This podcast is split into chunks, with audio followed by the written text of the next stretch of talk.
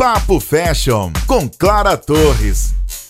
Olá, eu sou Clara Torres, eu sou jornalista, sou consultora de imagem de estilo e aqui no nosso Papo Fashion a gente vai estar falando sobre moda, sobre consumo, sobre estilo, cultura pop, enfim, sobre todos esses assuntos que estão aí afins, áreas afins com o universo fashion, né?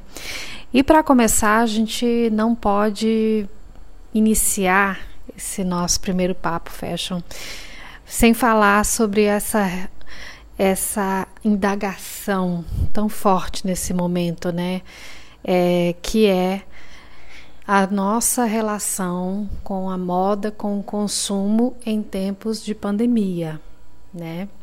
Quer seja para quem trabalha com moda, quer seja para o consumidor, né? Todo mundo é consumidor de moda, né? Todo mundo é, a moda ela tem uma função utilitária, afinal ninguém sai de ninguém nem dorme, nem acorda, nem sai de casa.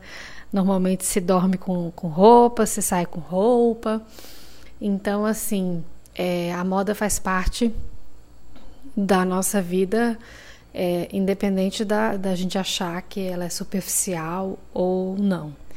É, é, tem a função utilitária, tem a função estética, tem a função de imagem, é, tem a função de, de, enquanto um negócio é um das, dos principais negócios, um dos, uma das maiores indústrias do mundo, e então, de um lado, a gente vê o, o mercado de moda é extremamente preocupado, claro, como todas as áreas, tudo foi afetado, né, com essa pandemia. É, a nossa rotina, a forma como a gente compra, é, nós nos vimos obrigados a não poder sair de casa, nos vimos muito temerosos com relação à saúde, enfim, tudo mudou, né? As coisas mudaram e a nossa relação com a moda e com o consumo vem essa indagação, né? Muitas pessoas ficam pensando o que, que deve mudar nos hábitos de consumo, né? Diante dessas novas necessidades que aparecem. Uma das vertentes, eu tenho dado uma olhada, uma pesquisada, né? São muitos assuntos que a gente pode abordar dentro desse desses questionamentos, né? Esse aqui é só um primeiro papo fashion, a gente não tem como falar sobre tudo é, desse tema em, especificamente, né, que é muito complexo, mas é, praticamente todos os, pesquisadores que eu já dei uma lida, todos eles falam que sim, a gente vai, é, as coisas vão mudar, as relações de consumo elas não deverão ser mais as mesmas, né? Porque esse período tem sido muito prolongado então os nossos hábitos, eles dessa geração acabam realmente mudando, né? E alguns estudos, alguns estudiosos, eles falam muito sobre a questão do, da pandemia ela ter sido, ela ser vista como um acelerador de futuros. Algumas das dessas mudanças elas já viriam acontecer, como o aumento do e-commerce, né? Essa questão das pessoas trabalharem remotamente, o home office, a educação à distância, a, enfim, toda essa, essa coisa da gente ter essa maior praticidade na compra, tudo isso já vinha como parte de uma mudança que vinha acontecendo, mas que aí a pandemia ela trouxe, ela acelerou esse processo, ela antecipou essas mudanças para uma necessidade que surgiu. Né? E a gente viu, inclusive, movimentos é, de, de pessoas indo para as ruas em busca de direitos. Né? A gente viu aí a questão da, do combate ao racismo, do combate a as, as diferentes é, diferentes questões foram surgindo da sociedade, as pessoas querendo mais igualdade, as pessoas querendo mais sustentabilidade, as pessoas cobrando que as empresas tenham mais é, sejam mais responsáveis do ponto de vista social, que tenham mais valores, mais empatia, que seja que tenhamos mais igualdade é, em todos os setores, né? E, essas coisas surgem num momento, inclusive, de pandemia, quando as pessoas vão às ruas para cobrarem uma série de questões que fazem parte ali do cotidiano. Então, é, você vê que realmente é, há um, todo um movimento de que a vida com o vírus ou depois do vírus, quando chegar uma vacina, ela vai estar diferente. A gente não sabe, é, não tem como prever se isso vai ser um movimento muito prolongado, mas enfim. O que, o que é mais importante, até do que tentar adivinhar, né? Porque ninguém. A gente não tem como prever, né? Então a ideia é que a gente é, lide com essa ansiedade de querer prever como é que vai ser a vida, como é que vai ser a moda, como é que vão ser as outras áreas nesse pós-Covid. E a gente comece a questionar dentro desse Covid, dentro da nossa vida com o Covid, é, o que é que a gente pode repensar nesse sentido, né? Como é que a gente pode lidar com esse distanciamento social, com essa aceleração digital, com esse essa necessidade do e-commerce com as novas plataformas, tecnologias, novas formas de produzir, novas formas de vender. Né? A gente percebe que é, não necessariamente todos os segmentos eles perderam, surgiram outras necessidades, inclusive porque do ponto de vista até psicológico, a moda, ela, esse desejo de consumo, ele não desaparece, né? A gente tá, esse, essa nossa necessidade é, de consumir, ela tá muito independente da necessidade, né? A gente usa muito, até enfrenta o isolamento precisando de algumas compensações. E surgem outras demandas, né? Vão surgindo outros negócios. Então, do ponto de vista do, do, de quem produz moda, do ponto de vista da, da indústria, é preciso que a indústria reflita, primeiro, os pequenos negócios, né? Eles reflitam se eles muitos não sobreviveram ou não vão sobreviver a esta crise trazida. E aí vem os questionamentos daqueles que conseguiram sobreviver, que são pequenos negócios. É, como é que estava a segurança financeira da empresa? Né? Se essa, essa, se, como é que estava aquele momento? Se, a, as coisas são muito imprevisíveis e a gente não tinha muito essa noção de, de que poderia acontecer uma coisa tão é, impactante né, nesse sentido.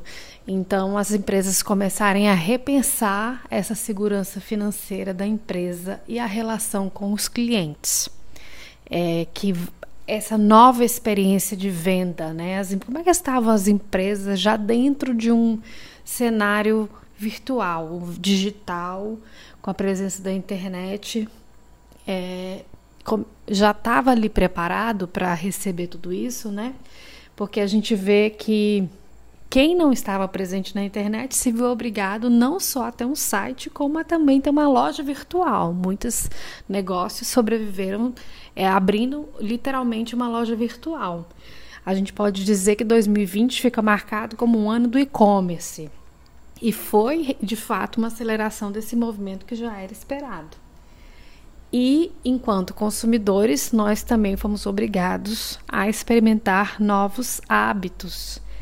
E a gente também se questionar. As pessoas ficaram em casa, nós ficamos em casa, abrimos os, os guarda-roupas e é, espero que as pessoas tenham aberto e tenham feito aquela organização, né? Inclusive para passar o tempo, a gente fez isso e, e a gente começou a questionar é, por que, que a gente comprou determinadas coisas? Por que, que a gente investiu tanto dinheiro em ter tantos é, sapatos, bolsas, roupas, determinadas coisas? Será que essas coisas. E, e de repente a gente se viu sem ter para onde ir usar.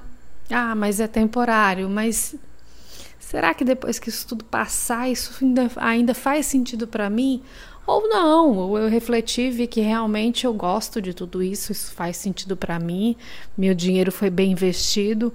Então é o momento da gente fazer essas reflexões. Quem tem um negócio, fazer suas reflexões a partir desse negócio, sabendo que as coisas não parecem que vão voltar ao que eram, né? As marcas, elas eu vi muitas marcas se movimentando, entendendo que esse momento não, é, não era só necessariamente de vender, principalmente os grandes negócios é, mais estruturados, que têm mais, mais encorpados, eles conseguiram, algumas marcas eu vi, marcas nacionais, internacionais, é, conseguindo estabelecer relacionamentos, trazer empatia, criar conteúdos, dar uma humanizada na marca, conseguir se manter relevante, conseguir criar uma nova relação, conseguir trazer essa diversidade, né? Conseguir entender que não é impositivo, que a, a sociedade ela quer ter mais as pessoas elas querem ter mais identidade própria, personalizada dentro desse processo. Elas não querem simplesmente consumir o que está vindo ali, do que está em tendência, o que está na moda. As pessoas querem é, se, se encontrar dentro desse universo, da, dentro da sua diversidade. Então, essas marcas que conseguiram aproveitar esse momento para se fortalecerem, elas estão dando passos que prometem ser promissores. E eu também percebi, nos, eu fiz alguns levantamentos iniciais aqui, de marcas locais que a gente percebe que há sim um mercado muito promissor online, mas que as marcas locais, pelo menos as com as quais eu tive um contato virtual mesmo para efeito de pesquisa, elas não ainda não têm maturidade, não souberam até aproveitar este momento para criarem uma nova um novo uma nova lista ali de clientes, um, uma nova clientela, é, criar essas novas relações. Existe, ainda existe muita, muito que se aprender ou, ou direcionar. Existe muito essa, essa visão ainda da, da venda imediata. Ah, se a pessoa já vem com a venda pronta ali, ah, eu quero comprar essa blusa, mas as coisas não funcionam mais assim. As pessoas querem saber qual é o tecido, qual a cor, é, como é que ela vai funcionar, como é que eu posso comprar e eu tenho algum acessório para combinar. E as marcas elas não conseguiram atender essa demanda. Elas queriam uma venda direta e não tinha uma pessoa para atender. Então, assim, há um espaço extremamente amplo para se expandir. Né? Então, a gente precisa repensar os negócios e o consumidor, a nossa relação com a moda e com o consumo. A gente não vai parar de consumir, a gente não vai, a gente vai a gente vai mudando. As coisas vão mudando, né? Existem os marcos, existem pesquisas inclusive que apontam que o tempo ele não não é ele a, a virada do tempo ela não acontece com o calendário né? Que tipo nós usamos o, o, marcador de tempo. Virou século, tudo mudou. Será que ali na virada dos anos 2000 a gente já vinha de um movimento, né? Mas não funciona bem assim, né? A experiência humana.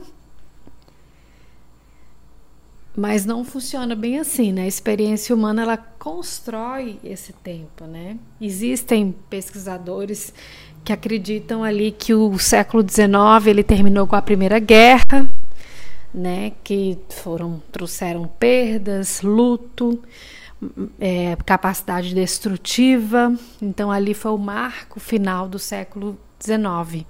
A gente vê que a Primeira Guerra, quando a gente pensa em termos de moda, de vestuário, é, a Primeira Guerra os homens foram para a batalha, as mulheres ficaram em casa e aquelas roupas, aqueles vestidos com muitas camadas, suntuosos, tanto pelo preço quanto pela praticidade, eles precisaram sair de um pouco de cena. Então foi mudando a forma de vestir As mulheres até passaram a usar calças, vestir calças, porque elas precisaram ir para trabalhar na lavoura ou trabalhar no, em casa mesmo, enfim, precisavam de um vestuário.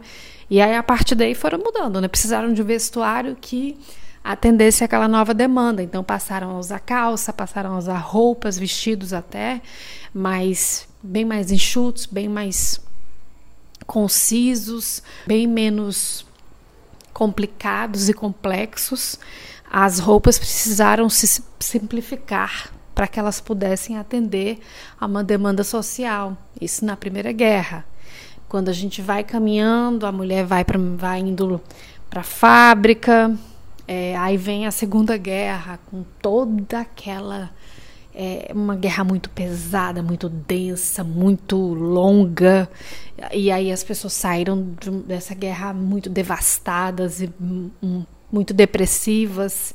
E aí o que, que aconteceu naquele naquela, nesse, naquela virada ali de, de tempo mesmo, naquele marco de fim de Segunda Guerra, as pessoas queriam beleza, queriam é, luxo, ostentação, queriam uma estética muito mais é, muito mais sofisticada e surgiu o new look e surgiram os ateliês surgiu a moda a alta costura moda sob medida.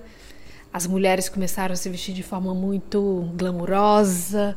O cinema inspirados ali na, nas estrelas de cinema e aí vem, a gente já pula e a gente vai vendo várias mudanças sociais, né, que a moda vai acompanhando. E quando a gente chega ali no final a, dos anos 2000, a gente entra nesse novo século, um século que entra um pouco confuso até, a, a, a coisa muito veloz, a, as redes sociais, é toda essa movimentação e o setor tentando se encontrar dentro dessa, as pessoas tendo acesso à informação muito rápida, a moda precisando criar muita muito produto, muito produto, muito, muito acelerado, e nem a gente consegue ter esse poder de consumo, poder aquisitivo para consumir tanto, nem a gente consegue espaço em casa para colocar tanta roupa, e aí entra em cena os brechós, as, as a questão da sustentabilidade. E aí a gente se depara agora com essa pandemia que traz aí um marco, é como se fosse um marco de virada de século, onde a gente entra numa nova era, de fato, num novo momento que vira ali uma chave que antecipa o que até poderia demorar uns 10 ou 15 anos, e a gente se vê diante desse cenário que a gente está hoje onde a gente precisa repensar quais são as nossas necessidades, é, o que nos faz feliz, porque a gente é, precisa virar essa chave nesse sentido. A, a, acho que essa pandemia ela traz é, esse baque diante de uma nova, de um novo normal, né? Que é esse termo que tão, estão tão falando tanto, né? E será que vai ser duradouro? Será que quando sair uma vacina tudo vai mudar, né? Mas possivelmente voltar atrás é meio que uma coisa que mais acredito que inevitável. A gente vai sempre caminhando num sentido de mudança mesmo e aí, para um assunto aí, a gente é um assunto para um outro papo fashion, né? Será que esse movimento ele vai para essa coisa do menos é mais? Será que aquele consumir por consumir saiu de moda? Né? Será que a gente vai realmente, é, depois que passar tudo isso, a gente vai é, perceber de repente que aquela coisa de comprar para comprar não faz muito a nossa moda, o nosso estilo. Será que a gente vai revisitar as nossas prioridades, né? Aí é assunto para um outro papo fashion, para novas pesquisas, para novas observações que a gente vai fazendo. Uma coisa é certa, a gente vai sempre precisar, né, desse dessa de, de uma compensação, de uma realização, de uma da diversão que a moda traz. Ela não é, o consumo não é vilão. O consumo ele satisfaz muitas coisas que nos divertem, que nos fazem felizes, que movimentam a nossa economia, que traz trabalho, que traz é, função mesmo, é, nortes para a nossa vida. Né? O consumo ele não é vilão, ele nunca vai deixar de existir. Né? A gente sempre vai precisar de alguma demanda. E é, a gente só vai precisar entender por que, que a gente está consumindo aquilo e aprender a, a se divertir com tudo isso, a se encontrar cada vez mais e a encontrar nesse consumo realização, né? Quer seja eu tenho um negócio, o meu negócio ele precisa ter mais simpatia com o meu consumidor. Eu preciso criar um relacionamento diferenciado. Eu não, e ele não precisa ser necessariamente mais presencial. Né? A gente está vendo que até o presencial ele é algo extremamente complexo e pode que vir a ser, pode se tornar. É claro que a gente quer voltar a ter aqueles momentos presenciais, mas a gente precisa que a nossa marca ela tenha empatia com tudo isso e estar dentro do digital Entendendo essas necessidades é caminho sem volta para quem tem o um negócio. E para nós consumidores, é interessante a gente olhar para nossa casa, que é hoje o espaço nosso sempre foi, né? E a gente hoje ressignificou ou trouxe uma importância a um patamar muito maior, né? Trazer para nossa casa aquilo que nos faz de fato feliz e não aquilo que as pessoas acham que nos faz feliz. Tá certo? Esse primeiro Papo Fashion tá aí. A gente vai trocar muitas ideias por aqui. É só um, um pontapé inicial aí, é só um lançando alguns pensamentos para que a gente possa, porque tem muito, muito, muitos desdobramentos virão. E eu espero que a gente possa, a gente possa trocar muitas ideias por aqui, sugestões, é, podem enviar. As visões de vocês são muito importantes também. Eu estou aqui compartilhando algumas leituras que eu já fiz, algumas primeiras leituras, mas são tantos caminhos, são tantas coisas para a gente poder conversar aqui que olha, vai vir muito papo por aí, muito papo fashion, muita conversa legal que pode de repente abrir aquele horizonte que a gente estava precisando, tá certo? Um beijo e até a próxima. Papo Fashion